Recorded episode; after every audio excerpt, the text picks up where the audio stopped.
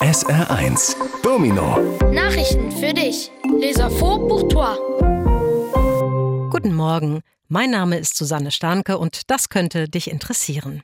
Eine Schulklasse aus Marpingen ist letzte Woche von ihrem Klassenausflug nach Berlin nicht wie geplant mit dem Zug nach Hause gekommen.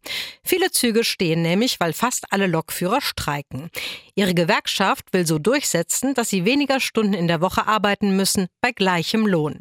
Die Bahn sagt, das kann nicht funktionieren, weil es jetzt schon zu wenig Lokführer gibt. Wenn die dann noch weniger arbeiten, würden die Probleme noch größer.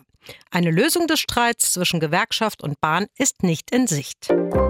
Bonjour, je m'appelle Viviane Chabanzadeh et ceci va sans doute éveiller ton attention. La semaine dernière, une classe d'une école de Marpingen n'a pas pu rentrer comme prévu de son voyage scolaire à Berlin en train. En effet, de nombreux trains sont à l'arrêt parce que presque tous les conducteurs de train sont en grève. Par cela, leur syndicat veut imposer qu'ils travaillent moins d'heures par semaine pour le même salaire. La compagnie ferroviaire dit que ça ne peut pas fonctionner parce que d'ores et déjà, il y a trop peu de conducteurs et si de plus ils travaillaient moins, les problèmes deviendraient encore plus grands. Une solution du conflit entre le syndicat et la compagnie ferroviaire n'est pas en vue. Hundehaufen gehören nicht auf den Bürgersteig. Weil viele Hundebesitzer die aber nicht wegräumen, gibt es in Südtirol jetzt ein neues Gesetz. Die DNA aller Hunde, also sozusagen ihr Pfotenabdruck, wird gespeichert. So kann dann ein Hundehaufen dem Hund und somit dem Besitzer zugeordnet werden. Das soll abschreckend wirken. Viele Hundebesitzer in Südtirol finden das neue Gesetz ungerecht, weil Hunde von Touristen und Besuchern nicht gespeichert werden.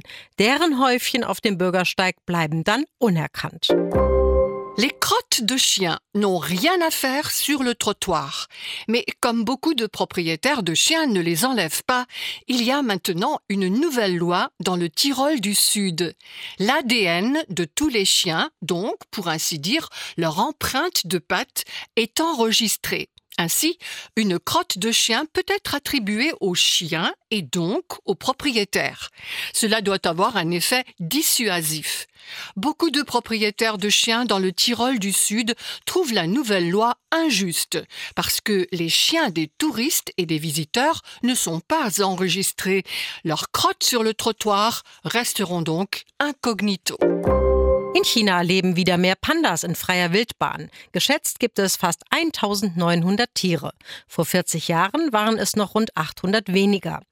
Der große Panda gehört aber immer noch zu den gefährdeten Arten und hat ein hohes Risiko, in freier Wildbahn auszusterben. Die Pandas leben in den Bergwäldern im Südwesten Chinas und ernähren sich am liebsten von Bambus. Die chinesische Regierung will diese einzigartigen Tiere bewahren. Deshalb gibt es eine große Forschungsstation für Pandas und auch ein Zuchtprogramm. En Chine, davantage de pandas vivent de nouveau en liberté. On estime que ce sont presque 1900 animaux.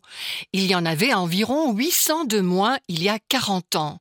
Mais le panda géant fait toujours partie des espèces menacées et en liberté, il court un très grand risque de disparaître. Les pandas vivent dans des forêts de montagne au sud-ouest de la Chine et se nourrissent de préférence de bambou. Le gouvernement chinois veut préserver ces animaux uniques. C'est pourquoi il existe une grande station de recherche sur les pandas et aussi un programme d'élevage.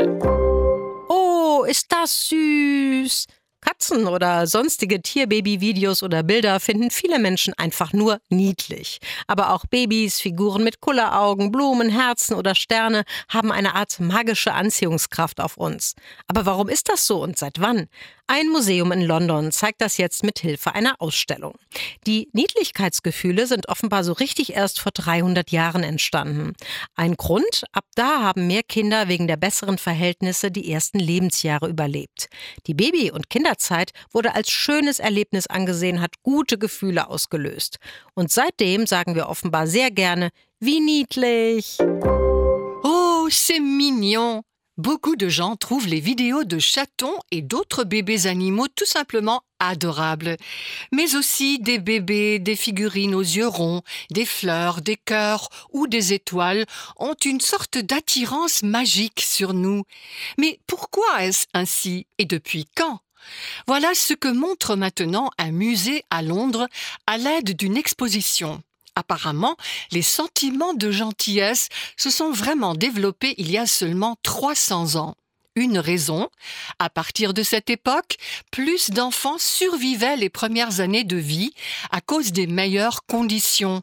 Les années de bébé et d'enfance étaient considérées comme belles expériences et déclenchaient de bons sentiments.